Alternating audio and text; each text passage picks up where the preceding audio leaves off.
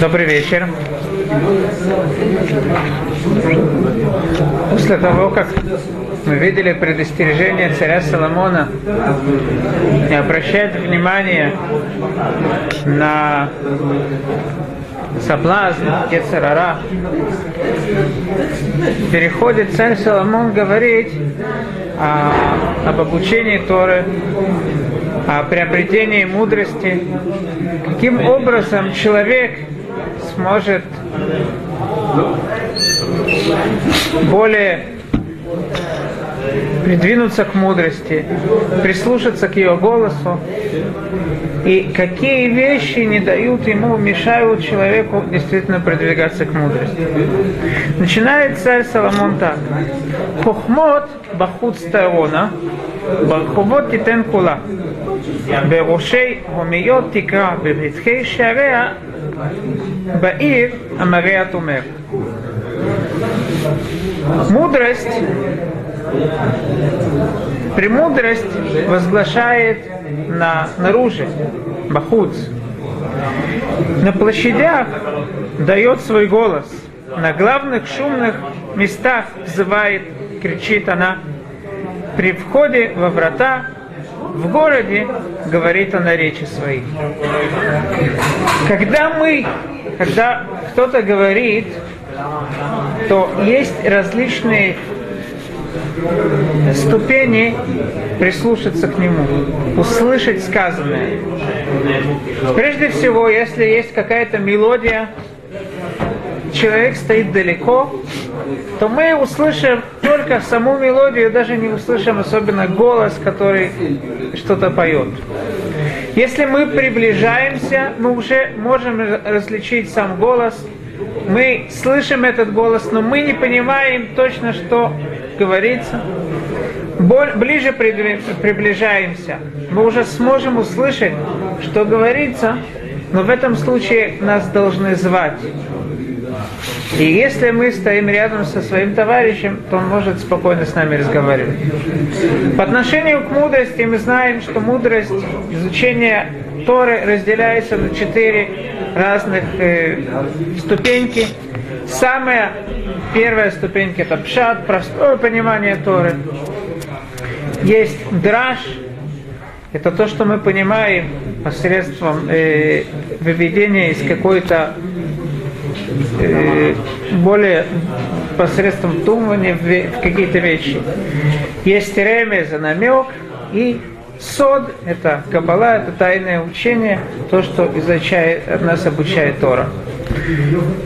Точно так же по отношению к этим четырем видам мудрости, изучения Торы, царь Соломон определяет нам так. Хохмот, а мудрость, она тому человеку, который изучает пшат. И пшат, простое понимание, нам кажется, когда мы изучаем про Авраама и Сара, допустим, что это то, что тут сказано, но это только облик Торы. Как мы уже говорили, это машаль, это притча, которая Тора, в принципе, этим самым она только намеревается сказать нам какие-то более глубокие вещи.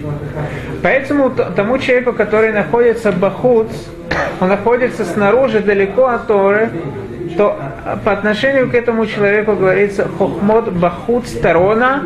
Рина – это только облик, это мелодия, которую мы слышим.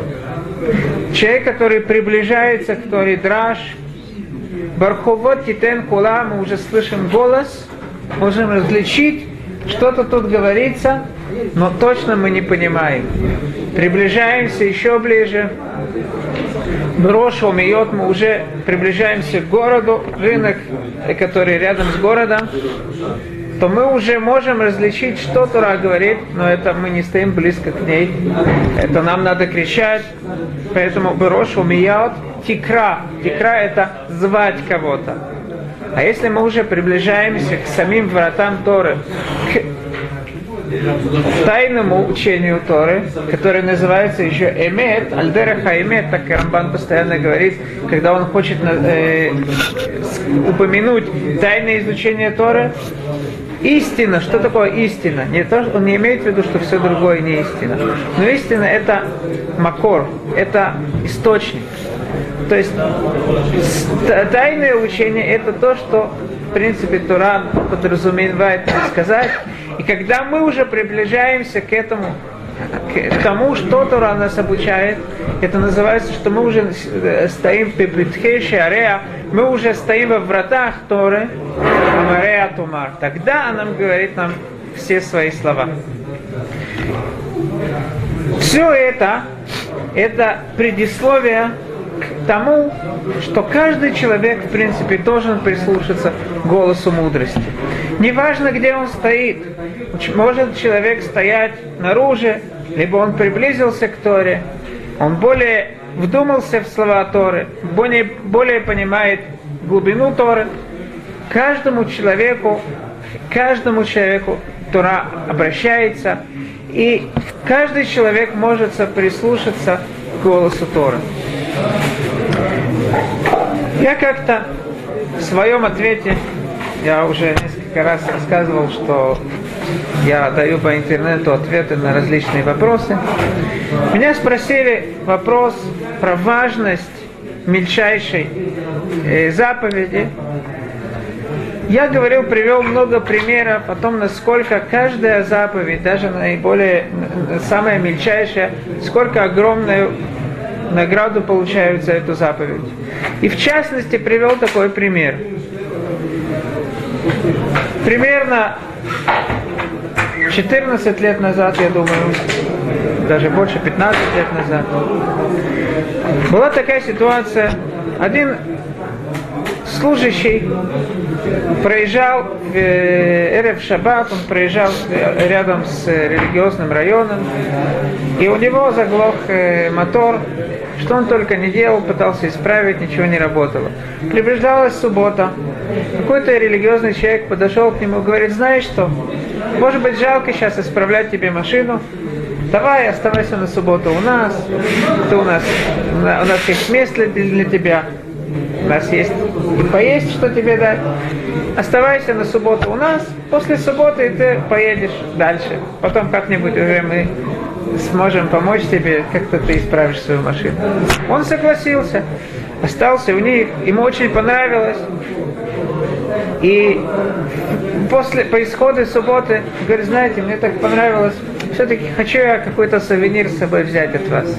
Скажите мне какую-то заповедь, какую-то легкую, мне тяжело что-то тяжелое выполнять, какую-то легкую заповедь, я хочу ее взять на себя, выполнять ее постоянно.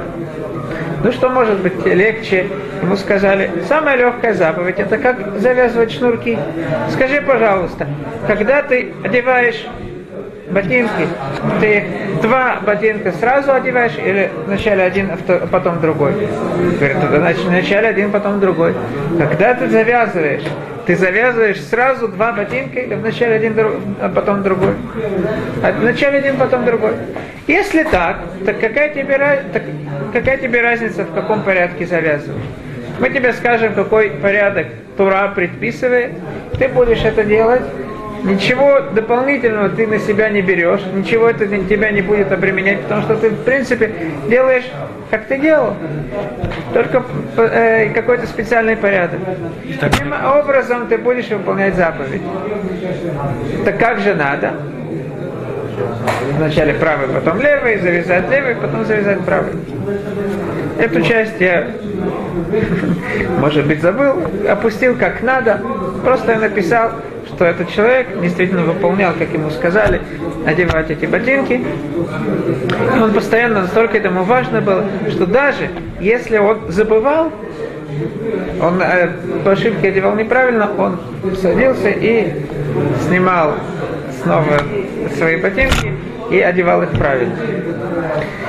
И вот, как-то ночью их поднимают, говорят, он был на вертолете, летал к вертолетам. И вот все солдаты бегут, он тоже бежит, вдруг по дороге вспомнил, не помнит, как он одел ботинки. Может быть, в сматохе плохо одел ботинки. Все бегут к вертолетам. Он садится на камешек, начинает снимать ботинок, одевать ботинок, завязывать. Его офицер видит это. Говорит, знаешь что, дорогой мой, это что такое? И он сразу его отправил э, не знаю, как это, карцер, как это называется? Вахту. Вахту. Я... Гугл. Вот он его отправил в вахту. А вот в эту ночь эти два вертолета, э, ну, были вертолеты, которые полетели, эти два вертолета, они по ошибке произошла авария между ними, они разбились. Это известная авария, которая была над э, поселением Шаришу. Интересно, что это где-то на севере, да? 98 Интересно, что то есть он понял, что то, что он спасся именно из-за, из-за этой заповеди. И он тогда, да, сделал чего, принял на себя все заповеди. Из этого я хотел показать, насколько важность даже самой мельчайшей заповеди. Потом получил несколько вопросов. Так как же надо завязывать ботинки? В принципе, они правы. Но я думаю, что человек, который немножко умный, может задуматься дальше. А что, как можно, как другие заповеди тоже выполнять?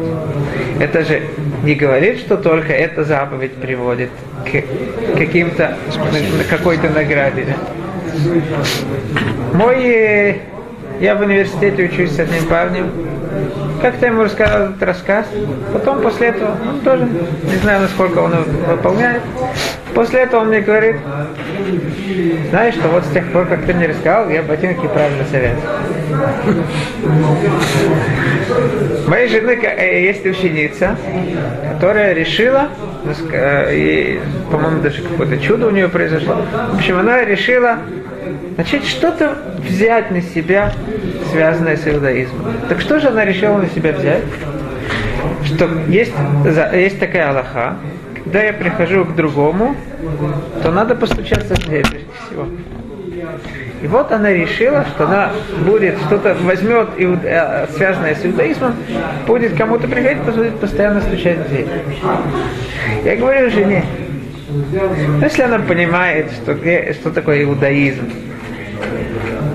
это то, что, то, что она может на себя взять, Он признак приличия все-таки. это да. Моя жена сказала так, знаешь что, есть люди, которые не живут какими-то, заду- за- задумываясь над всем. Они живут вот как это самое, с региш, с э, чувством, с какими-то чувствами, они живут чувствами. Но я не согласился. Я говорю, правильно. Вопрос, где они живут чувствами? Когда это все относится к иудаизму, тут они живут чувствами, у них отсутствует э, здравый смысл, все чувство. Но когда это доходит до работы, когда это доходит посчитать, сколько денег и- и они заплатили, вдруг чувства уже отстраняются, здравый, здравый рассудок снова приходит. Там Давилияу рассказывает, что э, как-то Ильяу Анави пришел к рыбаку. Говорит ему, почему ты не изучаешь Тору? Тот говорит, ну как, я, мне не дано, такой я простой человек. Ну хорошо, не дано, не дано. Продолжает Ильяу, говорит, ой, как ты интересно сетку делаешь, как ты ловишь рыбу. Ты можешь рассказать мне, как тебе удается столько много рыбы наловить? Он говорит, да, у меня, у него есть специальный патент, как он все делает. Вот таким образом он может наловить столько рыбы. Говорит Ильяу, если ты сетку так умеешь мудро сделать, так ты можешь сказать, что ты Тору не можешь изучать. Хохмот с бахут. Царь Соломон говорит, мудрость, она говорит, она зовет всех. Никакой человек не может сказать, я к мудрости не отношусь. Так что же мудрость говорит? Мудрость просит прислушаться к ней. И сейчас царь Соломон нам объясняет три вида людей, которые, которые затрудняются в изучении Торы. Что же это за три вида людей? Доколе? Адматай птаим ты его петь. До каких пор люди, соблазняющиеся с легкостью, будут любить соблазны. Велейцим, а те люди, которые услаждаются насмешкой своей, лацон хамдулаем, будут любить надсмешку. Укселим, а глупцы, ясный удар, будут ненавидеть знания.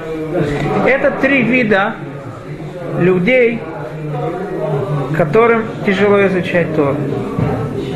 Первый вид – те люди, которым тяжело изучать Тору, это те люди, которые любят идти за благами этого мира. От матай птаим его петь. До каких пор вы будете любить соблазн этого мира? Это первый тип. Велейцим лацон хамдулаем. Есть еще один тип людей, которые просто любят болтать. Им тяжело начать учить Тору. Они встречают какого-то друга, э, могут... Есть даже люди, идут в Бет-Мидраш, ты видишь, они уже пришли, пока не сядут, они со всеми переговорят, и не знаю, сколько времени. Они должны поговорить, поговорить, поговорить, поговорить, уже на, на учение не, не хватает времени. Эти люди, они любят поболтать. Это называется надсмешкой. Почему мы сейчас объясним? У кселим, а глупцы есть науда. А есть люди, которым просто тяжело. Они садятся, начинают учить. Они понимают, что надо учить. Их не так зовет сильно уж, и этот мир не настолько любят болтать. Им настолько тяжело начать что-то учить, какие-то тяжелые вещи. Им это тяжело. Это называется укселим и снеудат. Глупцы возненавидят э, разум. Именно это последний вид человека называется Исныу возненавидят. Почему же? Хазалыш объясняет, что в отношениях между людьми не бывает какой-то промежуточной какого-то промежуточного звена. Либо человек любит другого, либо он ненавидит. То есть есть люди, которые мне вообще не важно, кто они такие. У меня никаких чувств по отношению к ним нет. Но чем они ближе ко мне, тем эти чувства, они вот постоянно идут. Либо, либо я люблю, либо ненавижу. У меня промежуточного чего не может быть. То есть это вот так идет. Поэтому надо отдаляться от друга, немного его навещать, помизбя, чтобы он не насытился тобой. Когда он насытится, когда он уже не будет тебя возжелать, сразу возненавидит тебя. Это то, что сказано насчет Амнона. Вначале он возлюбил Тамар большой любовью, после того, как все чувства прошли, сразу он возненавидел большой ненавистью. Дат – это присоединение. Сознание, мы уже несколько раз говорили это слово дат, ваида, Адам – это Хава. Он с ней ее познал, то есть присоединился к ней. Эцдат товера – это дерево, дерево связи хорошего и плохого. Сознание – это то, что я при, прикрепляюсь к какой-то вещи, связываюсь с ней. Когда я не совсем люблю это, не люблю сознание, то я ненавижу. Те вещи, которые надо действительно понять, если мне тяжело с этим, то я хочу их отдалить от себя. Какое-то, какое-то чувство как бы ненависти возникает в этом человеке. Так какой же ответ по отношению к этим трем категориям людей? Что же им да даст возможность приблизиться к Торе и да начать изучать Тору? Мы не обратили еще внимания, извиняюсь, Велейцим Лацон Хамдулен. Почему же те люди, которые так любят говорить, болтать. Почему же им это так нравится? Ведь если, понятно, хорошо поесть, в этом есть и большое удовольствие, какие-то другие удовольствия этого мира. А в чем же удовольствие болтать? Удовольствие болтать заключается в следующем. Каждая заповедь Торы Всевышний дает с небес такой дух, который тянет человека больше и больше делать эти заповеди. И чем больше эта святость этих заповедей, чем они более серьезные, тем меня больше тащит, я больше хочу их выполнять. И это то, что сказано в перке, а вот мецва гуререт, мецва, заповедь тянет за собой заповедь. Чем больше я буду выполнять заповедь, тем мне больше ее не будет не доставать, и большее наслаждение я получу, выполняя эту заповедь. И наоборот. Каждую вещь которую Всевышний поставил к душа, святость, напротив этой вещи Всевышний поставил нечистоту, чтобы у нас была свобода выбора. Чем больше грех, который человек делает, тем больше его этот дух влечет делать еще одну, один грех, и тем больше он, он чувствует недостаток этого греха, и после того, как он его сделает, он будет делать наслаждение. Это то, что нам объяснит всевозможные грехи, которые есть в мире, в которых не казалось бы, что есть какая-то большая, большое наслаждение для человека. Возьмем, к примеру, есть такая кат, секта Сатан называется. Такая секта сатан, сатанисты. Что же они делают? Они любят, допустим, они зарезают всяких кошек, пьют их кровь и так далее. Вот в чем спрашивается у них такая большая, большое наслаждение?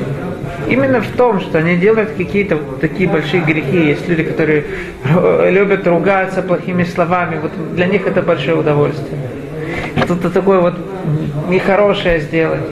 Именно в этом состоит удовольствие. И чем больше они будут делать это, тем больше удовольствия у них будет. Лейцанут. Что такое лейцанут? надсмешище – это отношение, не обращая внимания на какие-то вещи ко всему, что вокруг нас. Это выворачивание то есть надсмех это всегда я с легкостью отношусь к, людям. Надсмеюсь над ними для меня это ничто. Это противоположность Торы, которая нас обучает на каждую вещь обращать внимание. И поэтому лейцанут и болтовня это тоже, она часто идет именно из этого корня. Это то, что влечет меня болтать, потому что я не хочу обращать внимание на те вещи, которые я говорю. Хочу просто свое выплеснуть все, что во мне есть, не обращая внимания, не задумываясь на те вещи, которые я говорю, с легкостью относясь ко всему миру. Поэтому вся эта болтовня, она противоречит, она наоборот Торе. И точно так же, как Тора, самая большая заповедь, и слова Торы, они учат нас, нас привлекают еще больше и больше изучать их, точно так же надсмешище, болтовня нас, э, людей ведет еще больше и больше надсмеиваться. Что же поможет нам преодолеть эти три варианта, которые нам мешают изучать Тору. Ташуву ли тохахти, ине абия лахем рухи, удия двара итхем. Ташуву ли тохахти. Вернитесь к моим наставлениям. Когда человек задумается, он будет изучать мусар. Он задумается над наставлением, задумается, над, что в конце концов с человеком станет, куда он идет. Далее, Миллиана Таулех, куда ты идешь? Комрима Афар Ветулеа, к месту, где червяки. Он, если будет постоянно об этом задумываться, это то, что ему поможет преодолеть соблазн этого мира. Относительно любови поболтать, так поскольку мы знаем, ты видишь, насколько тебе есть большое удовольствие делать грехи, пойми, что если ты будешь изучать Тору, то в конце концов это то, что тебе привлечет изучать, по- получать удовольствие от ее изучения. И говорит Вилинский Гаон интересную вещь. Мы знаем, что напротив каждого наслаждения, каждой хорошей вещи Всевышний сделал что-то отрицательное. Но мы должны знать, что все хорошее, оно идет от самого Всевышнего, потому что Он сам хороший. Поэтому все хорошее это эмет, это истина. А все плохое это шекер.